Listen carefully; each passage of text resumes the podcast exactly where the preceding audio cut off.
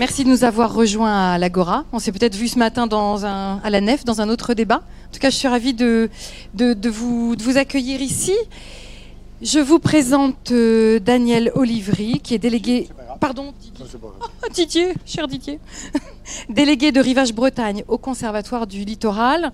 Nous ne serons que tous les deux, mais on va très très bien s'en tirer. Malheureusement, Jessica Viscar du, du CRT, du Comité régional de tourisme, euh, a eu un problème. Voilà. Et euh, hier soir, et elle ne pourra pas nous, elle ne pourra pas nous rejoindre, elle ne participera pas à cette rencontre, mais on compte sur vous pour euh, nous poser de bonnes questions, pour en tout cas poser de bonnes questions à Didier. On s'assoit? On s'assoit pas? oui, oui. Allez, on s'assoit. L'Agora, c'est vraiment un endroit pour vous. Euh, L'idée, c'est que je m'efface assez rapidement. C'est vous qui allez poser les questions. J'espère que vous en aurez. Je vais lancer un peu le- les choses. Et puis, assez rapidement, ce sera, vous. hein. D'accord? Donc, on, on se retrouve pour parler du littoral. Un littoral protégé et ouvert euh, à tous. 9 millions de personnes parcourent chaque année les 2000 km du GR34. Le GR34, c'est le plus beau euh, GR du monde. hein. Enfin, en tout cas de France. C'est le Tour de Bretagne. 2000 km, 9 millions de personnes. Alors, personnellement, moi, j'y vais tous les ans. Je trouvais qu'on était nombreux, mais à ce point, c'est énorme. C'est sans doute aussi la rançon de la gloire, donc un des plus beaux sentiers de, de France, et aussi la marche à pied, puisque la marche à pied, c'est une activité de loisir, sportive, de, de plaisir, qui, qui est accessible à, à beaucoup et qui n'est pas chère, qui est très populaire. Donc voilà, c'est c'est un peu la rançon de la gloire. Comment concilier cette nécessité d'ouvrir le littoral à tous sans le, sans, sans- le, sans le dégrader, tout en le protégeant? Alors, Didier euh, Olivry, euh, en vrai, comment se porte le littoral français aujourd'hui? Qu'est-ce qui le menace le plus? Les tempêtes ou nous, les marcheurs, les randonneurs, parfois les cyclistes, même si c'est interdit Euh, Oui, bonjour à tous. Euh, En fait, le littoral a toujours été en danger parce que ça reste quand même un, espace extrêmement ténu et qui a pratiquement toutes les pressions. En fait, euh, c'est vrai qu'on a un espace qui représente que 8% euh, du territoire national, euh, mais pour lequel on a fait euh, au moins trois fois plus d'habitants que partout ailleurs sur le littoral, que sur, le, sur le territoire national. Donc en fait, on a une pression importante. Et à l'échelle nationale, bien entendu, à l'échelle mondiale, c'est pire, hein, puisque on admet aujourd'hui que sur euh, euh, l'ensemble du littoral dans le monde, 75% de la population mondiale va habiter sur le littoral en 2035. Donc vous voyez donc euh, une pression. Pratiquement, vous regardez toutes les grandes métropoles, mégalopoles sont en bordure de littoral. Donc on a vraiment cette pression particulière sur le littoral. Pour revenir en France et, en Bretagne, en fait, on, a des menaces d'origine anthropique, c'est-à-dire humaine, avec bien sûr bah, toujours les contraintes classiques de l'urbanisation, l'étalement urbain, mais pas que. Euh, on a beaucoup d'usages, d'activités, et notamment en Bretagne où il y a une vraie tradition, euh, je dirais, ancestrale du- d'une activité agricole. Euh, bien sûr conchilicole et, et- et aussi de, de pêche, hein, qui fait qu'on a toujours eu des installations euh, importantes sur le littoral breton, alors que j'ai des collègues en Corse, par exemple, où le littoral corse est très très peu occupé. Euh, il est, et donc ce qui fait que le conservatoire en Corse protège énormément d'espace parce que pratiquement tous les villages sont très loin, perchés sur la montagne, alors qu'en Bretagne, vous regardez, beaucoup de, de villages sont, sont sur le littoral. Mais en, Donc en Corse, ils ont le GR20 qui, qui se dégrade aussi beaucoup. Donc, ce qui est une euh, qualité hein, pour, pour la Bretagne, il y a- on sent un, un- une- un attachement très fort des Bretons pour le littoral du, du fait de cette pratique ancestrale. Donc ensuite, l'étalement urbain, donc c'est une réalité, et donc euh, l'action du conservatoire, c'est une action très euh, concrète. On achète euh, actuellement en Bretagne trois pri- propriétés par semaine au conservatoire du littoral. Alors c'est pas des grandes propriétés, mais on a un rythme d'acquisition, donc c'est une protection foncière. Donc on achète pour protéger. Quand vous dites propriété, donc un petit morceau de terrain, un petit. Oui, oui. Pour, pour Donc on écrit à tous les propriétaires pour acheter leur terrain pour pouvoir le protéger définitivement. Et ce qui nous permet d'ouvrir des, grands espaces ensuite au, public. Et pour nous, c'est un enjeu important d'être. euh, alors, on a l'impression souvent de mettre le pied dans la porte, de bloquer euh, le développement urbain. Donc, c'était un peu une course contre la montre euh, pour protéger cet espace qui est relictuel. Et donc, c'est vrai que à terme, l'objectif du conservatoire au niveau national, c'est de ce qu'on appelle le tiers naturel. qu'on peut rappeler aussi par rapport à la Révolution française, un peu comme le tiers-État, c'est-à-dire de laisser une part à la nature.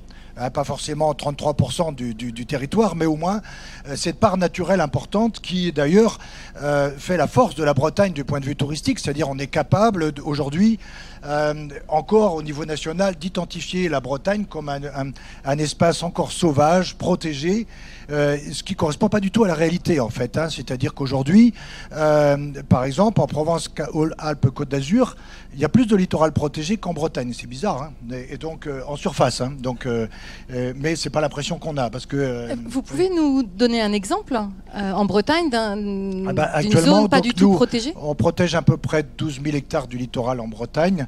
En Provence-Alpes-Côte d'Azur, mon collègue, il en est à 40 000 hectares donc de protection. Vous voyez, donc on, on avance moins vite. C'est aussi parce que bah, il y, a, y, a des, il y a de l'urbanisation un peu partout. Donc on est dans les interstices mais c'est pas très grave, puisque euh, on, a quand même un espace littoral extrêmement euh, qualitatif et, bien, et, bien identifié comme étant une valeur forte du, du, littoral breton.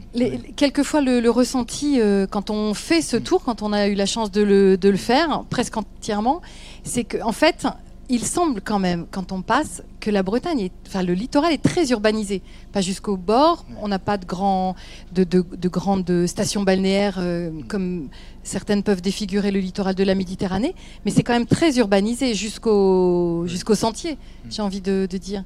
Et c'est là qu'est l'enjeu pour vous? Oui, en fait, nous, nous intervenons que sur les espaces naturels euh, identifiés dans les documents d'urbanisme. C'est-à-dire, on n'intervient pas sur les zones urbaines ni urbanisables. Hein. Donc, on intervient sur les zones dans les documents d'urbanisme, notamment les plus et les SCOT, sur les secteurs qui ont été identifiés par les élus.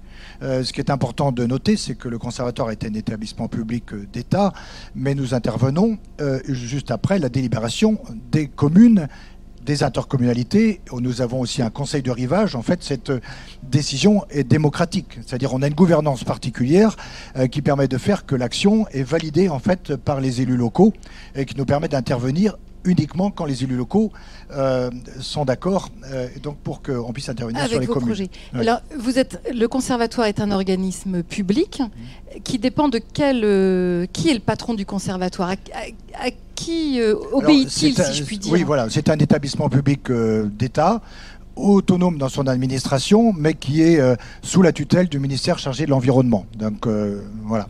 Euh, notre ressource provient pas de l'impôt, mais du droit annuel de francisation des navires. Donc c'est pas très connu hein, comme système. C'est-à-dire que tous les navires de plus de 7 mètres paient un droit annuel de francisation pour pouvoir immatriculer le bateau.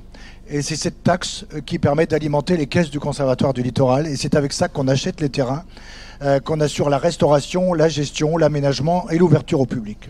excusez-moi, je ne sais pas si ça vous fait, euh, si vous le saviez, ça veut dire qu'en fait, ce sont les marins, les navigants, les, les, marins De, loisirs, ou autres, qui, qui, qui, subventionnent, qui financent en fait. Euh, ah, les, terriens ne, financent pas le, le conservatoire. C'est pas tout à fait illogique, c'est-à-dire c'est les usagers de la mer qui, financent la protection du littoral.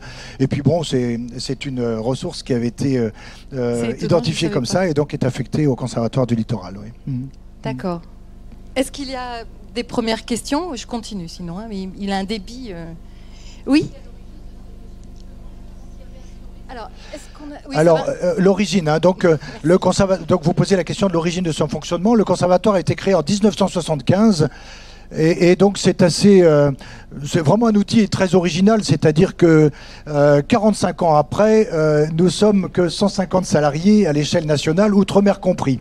C'est-à-dire que les parlementaires à l'époque, hein, c'est juste après en 75, donc à l'époque il y avait vraiment la création de la DATAR et, et, et ils commençaient déjà à avoir ces grandes stations balnéaires sur les littorales, notamment Languedoc-Roussillon. Mmh et ça avait créé une émotion. Et, c'est un, un, outil qui a été créé à l'unanimité du Parlement. Donc il y avait vraiment une volonté euh, d'agir pour le littoral, ce qui, reste original, puisqu'il n'y a pas d'équivalent en Europe hein, de, de cet outil euh, de protection du littoral qui est quand même euh, qui pourrait être contestable parce que c'est un système de collectivisation euh, de l'espace littoral.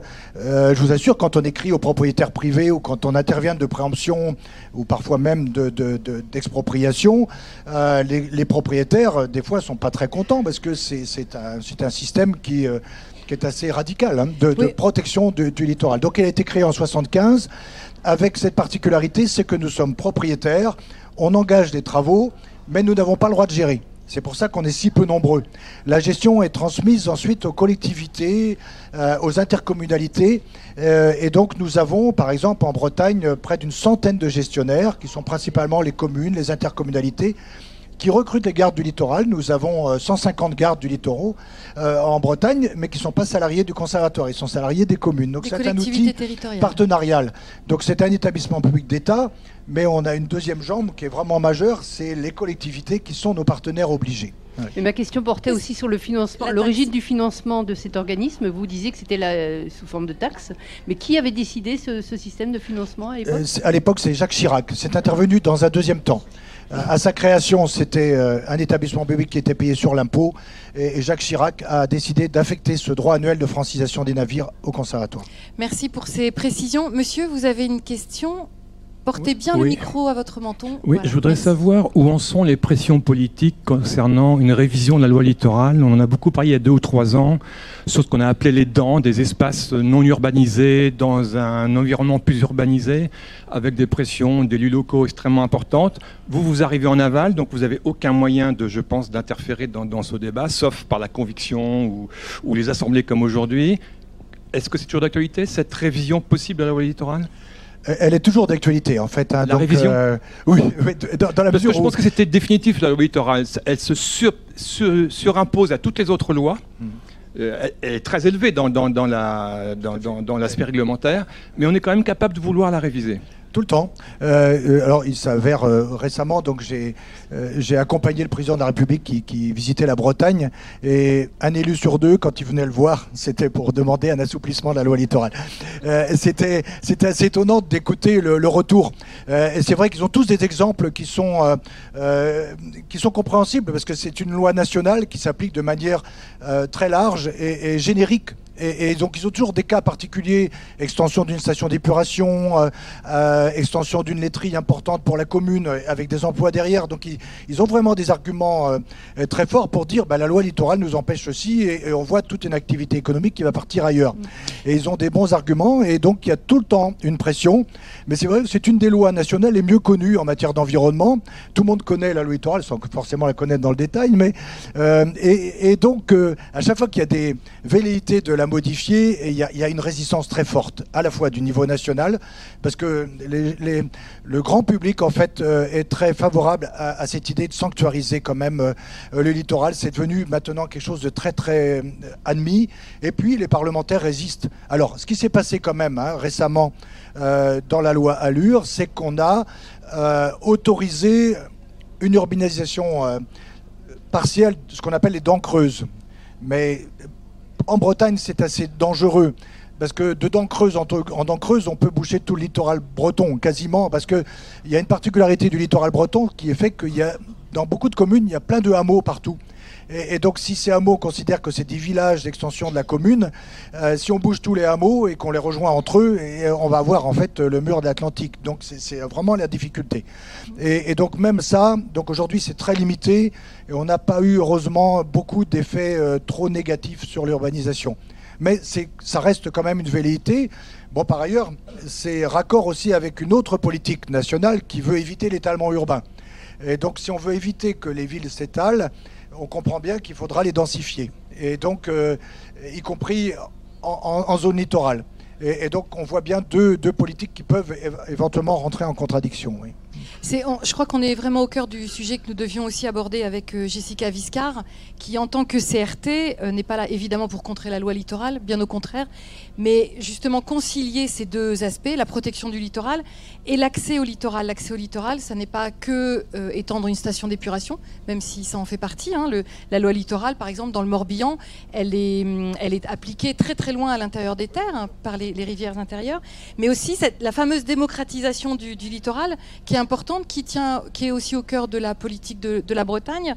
Le, tourisme représente 8% du PIB de la Bretagne. Donc forcément, euh, la protection du littoral et le tourisme doivent pouvoir vivre ensemble. Et euh, en préparant cette, rencontre, Jessica Viscard, donc du CRT, me donnait des exemples très concrets. Euh, alors le CRT fait la promotion de la Bretagne au-delà de nos frontières, enfin au-delà de la Bretagne, en France, mais aussi Pardon Comité régional du ah, tourisme. Ah CRT, oui, je l'avais dit une seule fois, vous avez raison. Pense sur les mains. Le comité régional du tourisme qui est lié à la région Bretagne, donc qui, qui met en œuvre la promotion, euh, la promotion et l'image de, de, la région. Et par exemple, euh, le CRT ne fait pas du tout la promotion du littoral breton euh, en France ni à l'étranger, à partir du mois d'avril. C'est-à-dire qu'à partir du mois d'avril, si la Bretagne a décidé de faire une campagne de promotion euh, à Copenhague, à Madrid euh, ou à Lyon, euh, elle, parlera à partir du mois d'avril, donc du printemps, elle montrera, elle, fera la promotion plutôt de l'intérieur du pays, l'abbaye de Langonette ou autre, peu importe. Voilà, ça ce sont des actions concrètes vous pouvez peut-être nous expliquer comment vous travaillez avec, euh, avec le, le, comité régional du tourisme, justement pour concilier ces deux aspects, l'économie, le tourisme et la protection du littoral? Alors, alors c'est vrai qu'ils interviennent en aval de notre action, hein, puisque euh, le, conservatoire du littoral, donc nous, notre objectif, hein, c'est de protéger de manière définitive les espaces littoraux, de les restaurer et ensuite de les ouvrir au public. Et, donc pour nous, c'est une obligation formelle, hein. c'est-à-dire qu'on fait en sorte que ces espaces soient le plus ouverts possible. Euh, et c'est d'ailleurs ce qui justifie qu'on fasse une certaine atteinte à la propriété privée. C'est justement pour le rendre à la totalité du public. Hein. Donc on est vraiment dans l'esprit, euh, d'ailleurs, de, quelque chose euh, qui, date en fait des quasiment du Moyen Âge, hein, qui est la domanialité publique, et qui a aussi une particularité française. D'ailleurs, on, s'inscrit un peu dans cette euh, lignée euh, nationale, hein, c'est-à-dire que le domaine public de l'État, c'est pareil pour les forêts domaniales, les rivières domaniales et le littoral. Donc il y a la domanialité publique qui fait qu'aujourd'hui, en France, aucune plage, par exemple, ne peut être privée. C'est pas possible. Techniquement, c'est pas possible. En totalité, il y a des petites concessions. Du tout. Ah, il peut y avoir des concessions, mais c'est pas privé.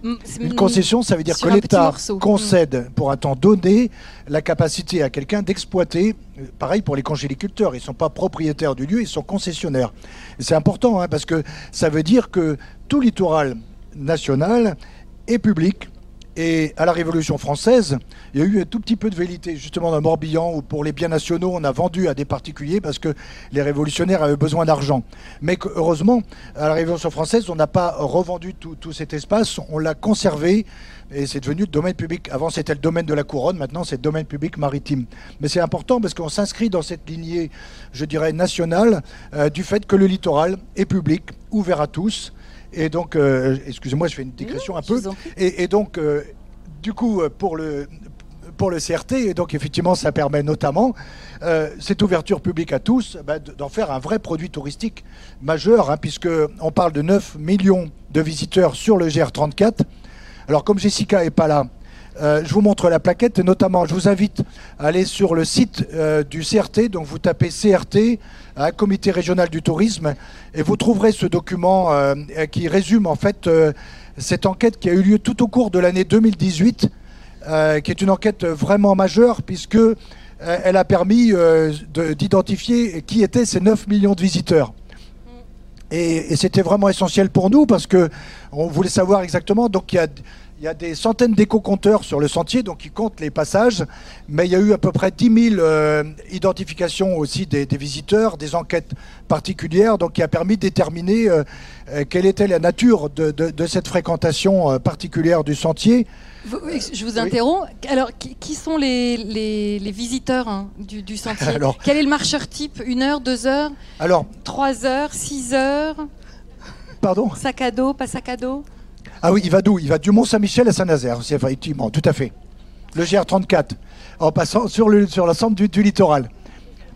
Alors, il, s'appuie en fait sur, euh, euh, et là aussi, donc je vous parlais d'héritage tout à l'heure, hein, mais c'est important. Hein.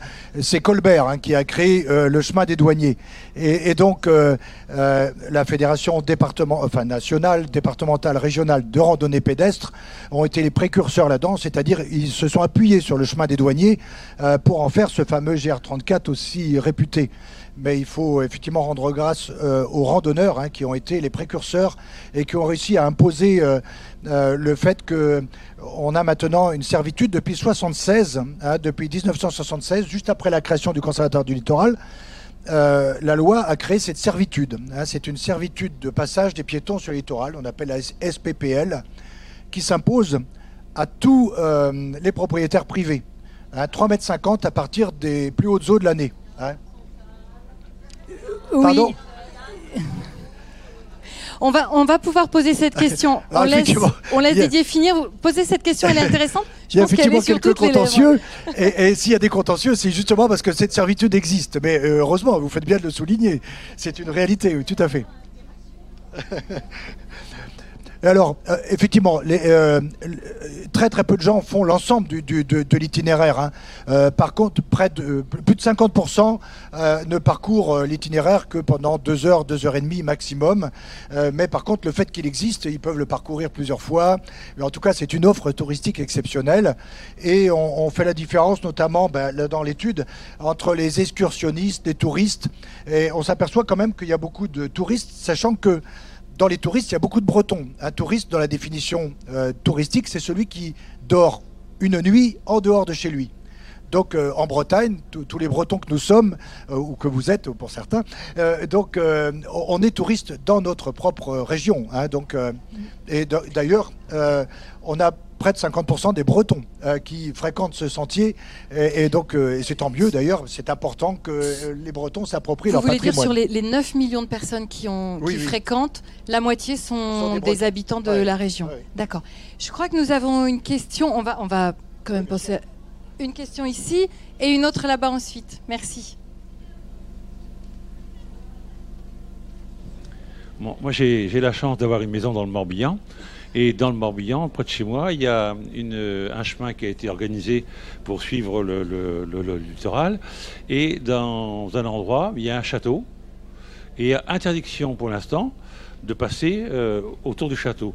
Alors, je me posais la question, quels sont les moyens qu'a votre organisme pour ce genre de problème? Parce que je crois qu'il y a effectivement des, des, il y a des, choses qui sont passées euh, sur la côte nord, là. Je crois que c'est à, à Saint-Sulliac. On parlait de, de Saint-Briac. Saint-Briac, Saint-Briac, oui. Alors, quels sont les moyens d'action euh, que vous avez concernant ces problèmes? Parce que même si c'est effectivement des, des, contentieux, euh, qui va gagner à la fin et quels sont les moyens de pression que vous avez? Vous, pouvez un petit peu développer ce que vous aviez commencé à aborder tout à l'heure. C'est intéressant de relire, moi je trouve intéressant ce texte de 76. Donc, la servitude de passage des piétons sur le littoral a pour but de garantir au plus grand nombre de personnes l'accès aux plages et aux sites riverains de la mer. Il s'agit de donner la possibilité de cheminer librement et facilement le long des côtes et de jouir des paysages naturels. C'est intéressant, c'est le texte de 76 qui institue la, la servitude de passage. Alors, cette servitude de 76 n'est pas rétroactive.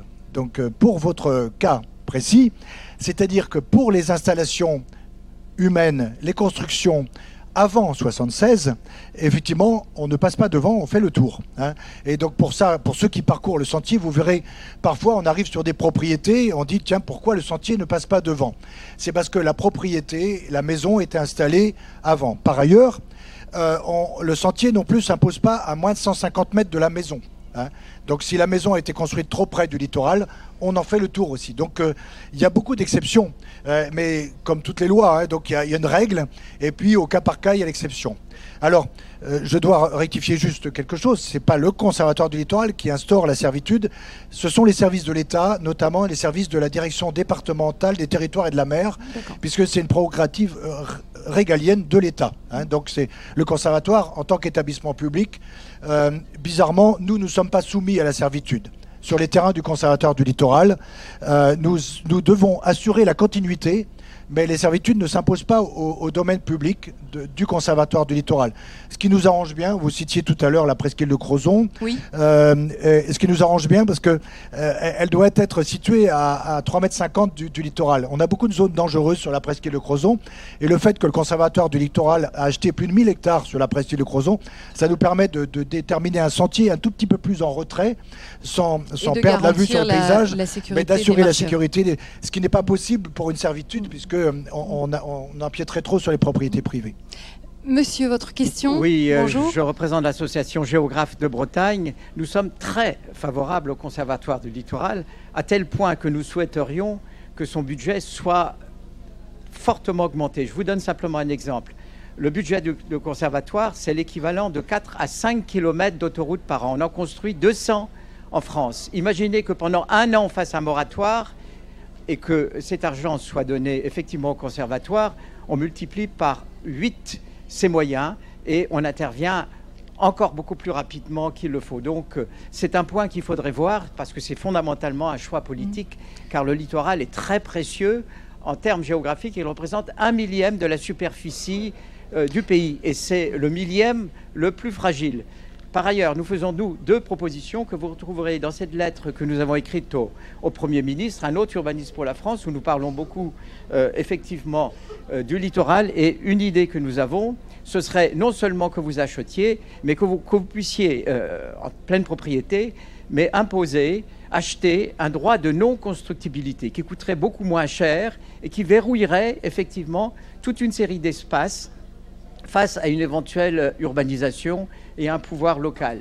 Euh, autre chose que nous souhaitons, c'est que là, par exemple, où il y a une ou deux maisons blanches de craie sur une falaise et, qui défigurent le littoral, que vous puissiez, notamment avec ces moyens, prenant, le temps qu'il faut, pouvoir les acheter et reconstituer effectivement le littoral. Donc je vous propose je vous offrirai ce petit ouvrage, mais je sais que ça va dans votre sens. Et dernier point, puisque nous connaissons assez finement euh, le littoral pour l'avoir fréquenté dans tous ses sens. Nous sommes effectivement, mais vous l'avez dit, très inquiets de l'évolution de la loi littorale et des possibilités nouvelles de construire.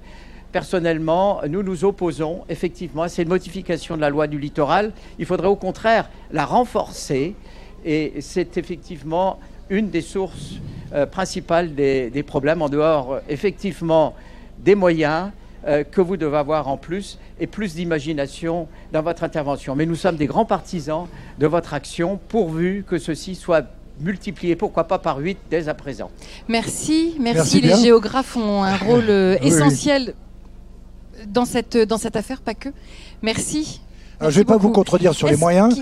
Euh, par contre, la, non-constructibilité n'est pas toujours suffisante. Hein. C'est-à-dire que nous, lorsque on, a une maîtrise de 2 ou 300 hectares d'un seul tenant, euh, on entreprend beaucoup de, travaux de restauration, d'aménagement, euh, de conventions avec des agriculteurs donc particulières qui nous permettent de redévelopper la biodiversité. C'est-à-dire qu'on achète beaucoup aussi de terrains en friche, des terrains abîmés, et, et donc la non-constructibilité n'est pas suffisante. C'est-à-dire qu'il y a beaucoup d'endroits qui sont relativement en mauvais état. Et c'est vrai qu'on a des objectifs particuliers de restauration de la biodiversité, des paysages. Et c'est vrai qu'on est assez interventionniste. Par ailleurs, on démolit à peu près une maison par mois. Hein. donc on, aussi, on déconstruit euh, des, habitations qui ont été construites parfois avant les années 60, hein, donc, euh, qui sont dans des endroits qui n'étaient pas propices. Et c'est vrai que c'est, cette mesure d'aménagement est aussi très utile pour restaurer la qualité du littoral. Quand vous dites vous ordonnez ou vous faites ordonner ou par quel moyen une maison par mois, c'est sur tout le littoral français et breton. C'est très peu et en même temps ça semble énorme. Mais par contre on les achète. Énorme. Ça on veut dire achète, vous avez une vraie On les achète au prix du marché. Mais oui. On indemnise les propriétaires, donc il n'y a pas de. Oui, oui j'entends bien. Mais quand elles sont à vendre, on, on, on, propose de les acheter et à ce moment-là, mais pas, mm. pas, systématiquement. On patrimonialise beaucoup. Nous sommes euh, affectataires de phares, de forts, de sémaphores. Mm. Euh, en Bretagne, nous avons deux abbayes, euh, donc on, est aussi bien sûr. On ne travaille pas que sur le patrimoine naturel. On travaille beaucoup aussi sur le patrimoine bâti. On a la chance en Bretagne d'avoir un patrimoine historique exceptionnel sur le littoral. Et c'est aussi notre mission. Actuellement, on travaille, on est en train de restaurer le, phare de l'île Vierge euh, avec des travaux très lourds. Et c'est un patrimoine exceptionnel qui fait partie du patrimoine du littoral. Et, ça nous semble aussi essentiel de le préserver à tout jamais. Et de continuer à le rendre accessible. Y a-t-il d'autres questions dans le public? On en a deux monsieur et ensuite monsieur. Oui, Merci. bonjour. Juste, je voulais savoir si le, lit- euh, le- conservatoire avait des, des obligations d'entretien, d'entretien des parcelles euh, dont il a organisé, j'irai l'évacuation avec la- le- le- les autorités locales. Euh, je pense au, au mitage qu'on appelle, je veux dire les, les personnes qui faisaient du, du camping sur des terrains euh, qu'ils avaient acquis près de la mer, mais en laissant quand même le, le passage pour le, touriste.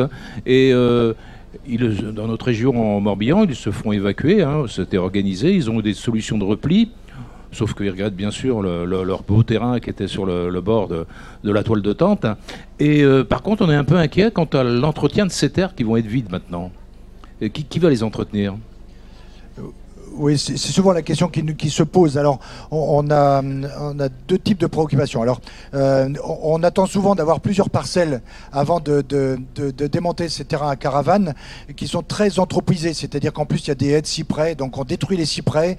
C'est pas souvent bien vu, hein, parce que abattre des arbres en ce moment, c'est pas toujours à la mode, mais c'est des plantes qui sont vraiment, euh, qui sont pas du tout afféodées au milieu, en fait, qui sont vraiment extérieures à la Bretagne et, qui euh, euh, derrière poussent à, la, la pousse de, plantes invasives et tout ça. Donc, on essaye de nettoyer les terrains et ensuite, ben, on essaye de passer des conventions avec des agriculteurs, principalement des éleveurs, et sinon, c'est géré par les collectivités, donc nos gestionnaires. Et donc, alors parfois, on attend un peu parce que on- des fois, on a une parcelle toute seule au milieu de, plein de propriétés privées. Et, donc, euh, des fois, les gens nous disent Mais vous avez acheté, mais c'est en friche. Et c'est parce qu'on attend euh, d'avoir une unité foncière suffisante pour pouvoir intervenir. Voilà, c'est ça. Euh, par ailleurs, un point important, y compris pour le GR, dans l'enquête, les gens se plaignent sur- surtout que c'est pas suffisamment équipé. Et ça, c'est un point que je voulais aborder avec vous, mais qui est, un point complexe, c'est-à-dire que livrer un espace naturel, les gens sont tellement plus habitués à la nature qu'ils demandent des tables d'orientation, des bancs, des aires de pique-nique, euh, un sentier euh, propre pour pouvoir passer en, en escarpin et tout ça. Et, nous, notre obligation, est, on essaye de travailler, mais c'est intéressant comme sujet, hein, c'est-à-dire euh, de redire et réaffirmer qu'un espace naturel doit être naturel. Et la nature, euh, ça doit être surprenant, parfois un peu embêtant. Et, euh, et parfois un peu ça. dangereux. Et c'est ça. et donc ça, c'est pour nous, c'est euh, y compris nous, on essaye de supprimer les panneaux. Maintenant, Mm. on met les panneaux sur les aires de stationnement. On essaye de sous-équiper en, en panneaux, en information. Alors on se plaint, mais d'un autre côté, les gens sortent de la ville et veulent avoir le même équipement qu'en ville, mais c'est pas possible et c'est pas souhaitable parce que on veut et c'est une chance qu'on a, on a encore énormément d'espaces de nature, continuer d'avoir cette expérience de nature qui est une expérience physique, hein, d'être confronté à un paysage, au vent, et, et les oiseaux sont là, des fois ils sont pas là, mais c'est parce que ben, selon les horaires et tout ça, mais on va pas les, on va pas les Didier, élever. quoi. merci, merci. Je, je pense qu'on a, on fera tous la promesse à Didier de faire le GR34. Une, juste une dernière question, hyper courte si vous le pouvez, et Didier, une réponse courte aussi. parce que Le, le prochain débat doit démarrer. Ben, euh, vous, vous avez parlé de l'ouverture du public, l'ouverture des sites au public. Donc, euh, ce que j'approuve, mais je trouve que dans, dans des aménagements récents comme celui du Mont-Saint-Michel ou le projet d'aménagement de la Pointe du Grouin, moi je trouve qu'au contraire, il y a une contradiction parce que j'ai l'impression qu'il y a plutôt une fermeture, en particulier pour les locaux. On avait l'habitude d'aller euh, facilement sur ces sites et avec tous les aménagements assez lourds qui ont été faits, eh ben, on ne peut plus y aller aussi simplement. Donc il n'y a pas une contradiction dans cette... Oui, c'est un, reproche que nous fait. On vient de, totalement réaménager le, Cap Fréhel comme on avait fait pour la Pointe du Raz, hein, qui sont des terrains du, conservatoire où on recule les aires de stationnement. Et, en fait, euh, parfois, ça peut être un peu contraignant. hein. C'est-à-dire la Pointe du Raz, par exemple, il faut marcher, il faut s'y rendre. Euh, parfois, les collectivités, pour euh, essayer d'équilibrer le budget, rendre le site payant. Et, ça, c'est vrai, c'est un, vrai débat pour nous. C'est dire que, mais c'est le débat qu'évoquaient les géographes tout à l'heure. C'est-à-dire que on n'a pas beaucoup d'argent pour la protection de la nature, donc à un moment donné, les collectivités sont contraintes d'équilibrer le budget, donc en essayant ben, de, euh, de, de rendre les sites payants. C'est le cas du Mont Saint-Michel, euh, un peu la Pointe du Raz. Et, et donc c'est- une vraie difficulté. hein. Donc, euh, alors heureusement, hein, c'est vraiment des exceptions en Bretagne. Pratiquement, enfin, même en totalité, les autres sites sont libres et gratuits et aménagés pour le grand public. Mais c'est vrai qu'on a ces cas d'exception où ça demande tellement de personnel aussi qu'à un moment donné, ben, on, a besoin d'équilibrer le budget. Et là, on revient dans, le thème de notre rencontre qui, était cette, qui est cette conciliation entre une forme de, liberté, d'ouverture, une forme de protection et puis aussi cette économie qui, qui nous porte. Je vous remercie beaucoup. C'est un peu frustrant, hein, on l'aurait bien gardé un peu plus longtemps, mais on ne peut pas l'arrêter. Merci, merci Didier.